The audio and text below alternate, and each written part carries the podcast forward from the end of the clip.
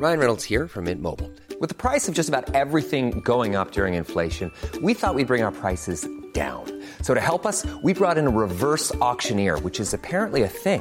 Mint Mobile unlimited premium wireless. Ready to get 30, 30, bit to get 30, bit to get 20, 20, 20, bit to get 20, 20, bit to get 15, 15, 15, 15 just 15 bucks a month. So, Give it a try at mintmobile.com slash switch. $45 upfront for three months plus taxes and fees. Promo for new customers for limited time. Unlimited more than 40 gigabytes per month. Slows. Full terms at mintmobile.com. When you're ready to pop the question, the last thing you want to do is second guess the ring. At Bluenile.com, you can design a one of a kind ring with the ease and convenience of shopping online. Choose your diamond and setting. When you find the one, you'll get it delivered right to your door. Go to Bluenile.com and use promo code LISTEN to get $50 off your purchase of $500 or more. That's code LISTEN at Bluenile.com for $50 off your purchase. Bluenile.com code LISTEN.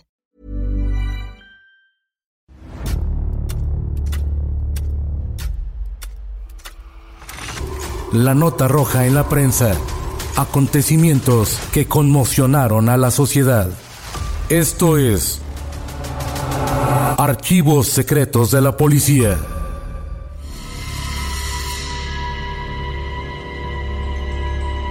La leyenda de un misterioso monstruo que extrae la sangre al ganado se extendió en México a mediados de los años 90. Esta es la historia del chupacabras.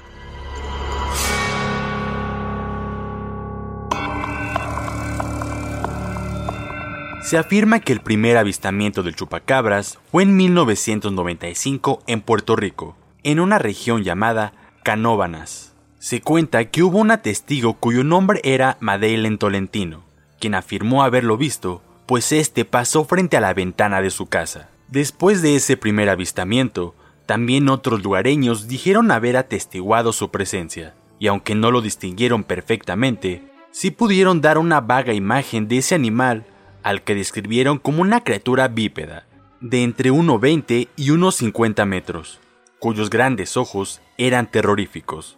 Tenía púas sobre su espalda y garras afiladas. La gente comenzó a referirse a esa criatura como la bestia, y le atribuyeron la muerte del ganado, ya que le succionaba la sangre a modo de los vampiros, a través de dos perforaciones en el cuello. Tras hacerse públicos los ataques, y luego de que los medios iniciaron a reportar sobre las víctimas que aparecían desangradas, dio inicio el mito del chupacabras, el cual se extendió más allá de las fronteras de ese país. No solo el mito salió para hacer noticia en otras latitudes, sino que en sí misma esa criatura se hizo presente en México y el sur de Estados Unidos. Son imprecisas las fechas de cuándo y dónde comenzó a circular el rumor del chupacabras en México. A partir de mediados de abril y con mayor fuerza en mayo de 1996, debido a la difusión mediática de un supuesto ser que chupaba la sangre del ganado, el tema se difundió rápidamente por todo el país en muy poco tiempo. En el diario de las mayorías, el asunto no fue para menos. La prensa tuvo presencia con el reportero Noel Alvarado, quien siguió la pista de ese supuesto ser del que nadie tenía certeza de cómo era y si le atribuían características sobrenaturales.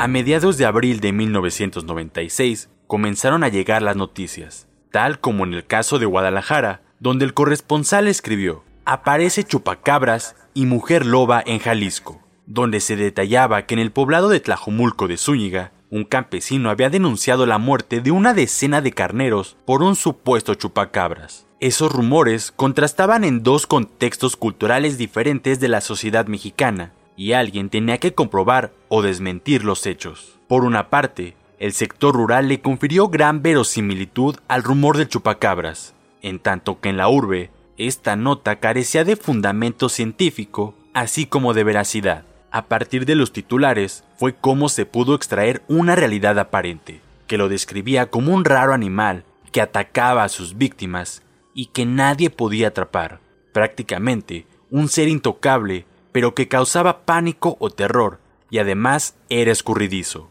Gracias a las imágenes y las notas transmitidas fue que el chupacabras adquirió verdadera forma y cuerpo, aunque no fuera visible, y tenía características físicas específicas, aunque nadie lo había atrapado.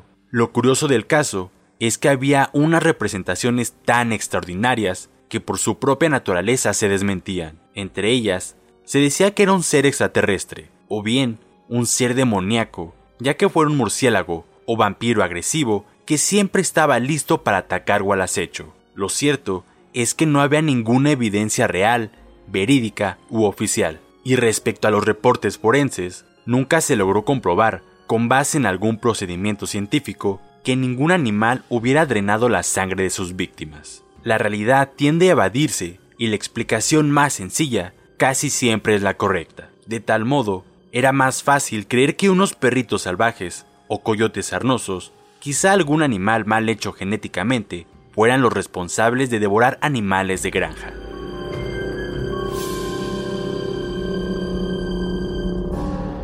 Después de que el chupacabra sembró el temor en Puerto Rico, Centroamérica, México y varias entidades de los Estados Unidos, los habitantes del entonces Distrito Federal veían muy remota la posibilidad de que se aproximara a la gran urbe. El 6 de mayo de 1996, los capitalinos se quedaron estupefactos al enterarse en su diario La Prensa sobre la noticia de que la mañana del día anterior, en una comunidad de Texcoco, a escasos 25 kilómetros del Distrito Federal, el chupacabras había atacado con toda su furia.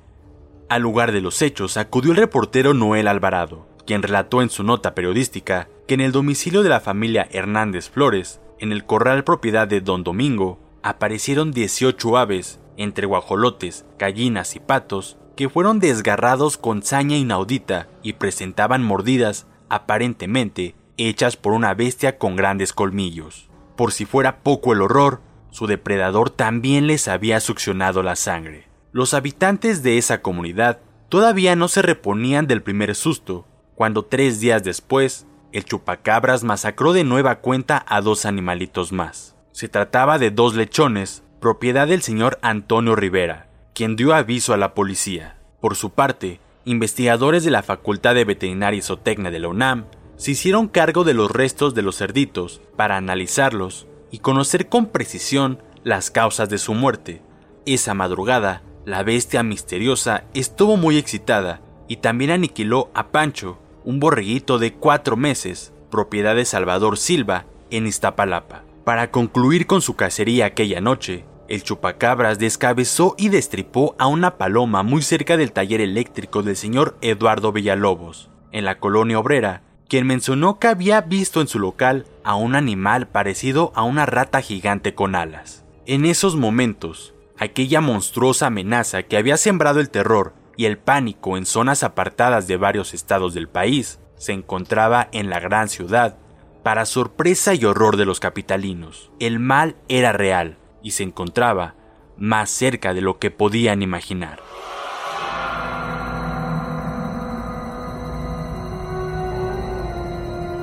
Ante el pánico y la angustia de los habitantes del área metropolitana, generados por el hallazgo de animales muertos, la Secretaría de Medio Ambiente y Recursos Naturales y Pesca, Julia Carabias, señaló en una conferencia de prensa el día 14 de mayo que los ataques al ganado no tenían nada que ver con algún ser extraño y mucho menos con vampiros. Aclaró que se trataba de una especie canina o felina salvaje, que ante la falta de alimento acudía a las poblaciones cercanas para alimentarse del ganado. El subsecretario de Fomento Agropecuario, Julio de la Mora, señaló que en los casos conocidos en el norte del país, todo se debía a la severa sequía, la cual obligaba a coyotes, mapaches, zorros, chacales y perros salvajes a bajar de los montes para merodear poblaciones donde había ganado y saciar su hambre y sed.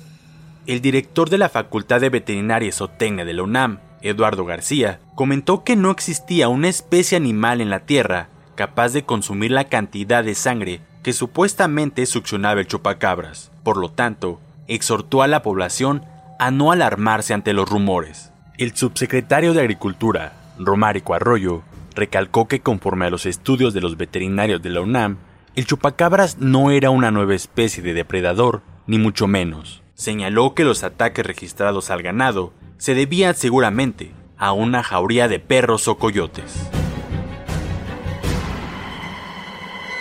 El día 8 de mayo, la prensa informó sobre la captura de un supuesto chupacabras en Nayarit.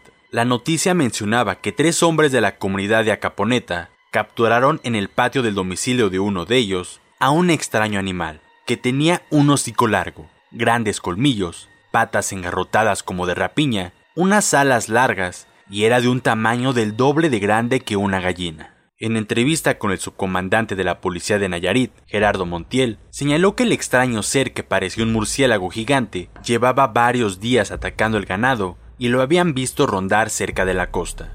Al día siguiente, en la presa Abelardo Rodríguez, a dos kilómetros del centro de Hermosillo, Sonora, habitantes del lugar encontraron a otro misterioso ser, quienes según ellos se trataba del chupacabras. Afirmaron que tenía un aspecto bastante raro, con hocico largo como el de un ratón, ojos de sapo y unas alas largas y emplumadas, como si fuera un murciélago bastante grande. O así como durante los meses de abril y mayo de 1996 se reportaron varios casos sobre ataques del chupacabras, desde Sonora, pasando por Guerrero, Guadalajara, San Luis Potosí, Querétaro y el mismo Distrito Federal, fueron el centro de atención en los distintos medios de comunicación. Decenas de personas y animales muertos fueron los protagonistas de una histeria colectiva que hizo pensar que una extraña y macabra especie, venida de quién sabe dónde, no solo atacaba el ganado, sino también a seres humanos. En 2007, en la comunidad de Cuero, Texas, un extraño depredador mató a varias gallinas en el rancho de una mujer de nombre Phyllis Canyon quien una tarde tuvo la oportunidad de ver al extraño animal y la dejó estupefacta. Días después, Phyllis tuvo la oportunidad de encontrar en la carretera al extraño animal muerto. Recogió su cuerpo y lo entregó a un equipo de tres investigadores para que le realizaran varias pruebas. La apariencia del chupacabras encontrado por Canyon era muy peculiar. Su piel era gruesa como la de un elefante. Sus patas delanteras eran mucho más cortas que las traseras su pelo era escaso y tenía unos colmillos muy largos. Así que el equipo de investigadores hizo tres pruebas distintas para conocer con más certeza la especie a la que pertenecía este extraño ser.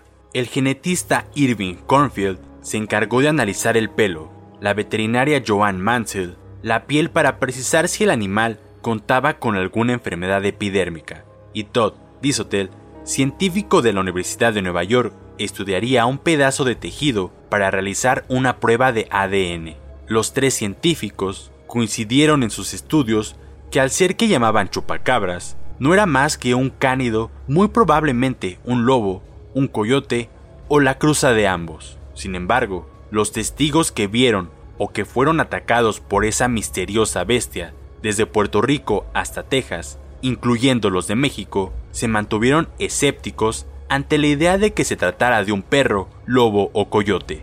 Para ellos, la extraña criatura no se parecía a nada de lo que habían visto en sus vidas. El chupacabras era la nueva encarnación del mal.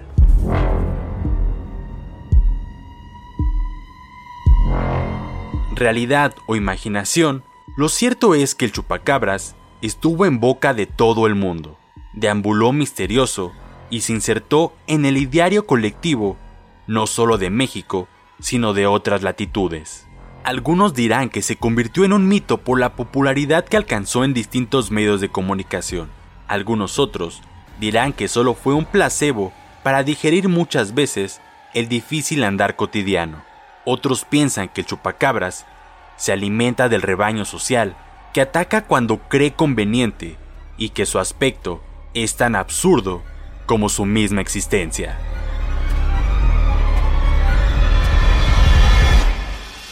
Puedes escuchar este y otros podcasts OM en Apple Podcast, Spotify, Google Podcast, Acast, Deezer, Amazon Music y seguir la conversación en la cuenta de Twitter arroba podcastom o al correo podcast.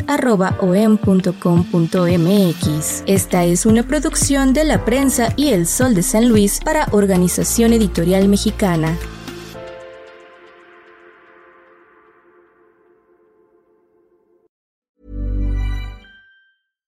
Hey, it's Paige DeSorbo from Giggly Squad. High quality fashion without the price tag. Say hello to Quince.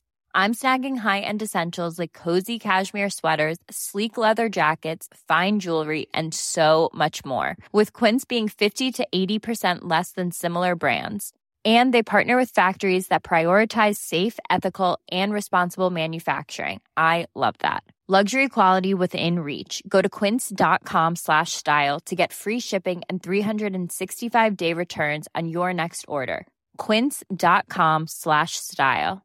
Hey, it's Paige DeSorbo from Giggly Squad. High quality fashion without the price tag. Say hello to Quince. I'm snagging high-end essentials like cozy cashmere sweaters, sleek leather jackets, fine jewelry, and so much more. With Quince being 50 to 80% less than similar brands. And they partner with factories that prioritize safe, ethical, and responsible manufacturing. I love that. Luxury quality within reach. Go to quince.com slash style to get free shipping and 365 day returns on your next order. Quince.com slash style.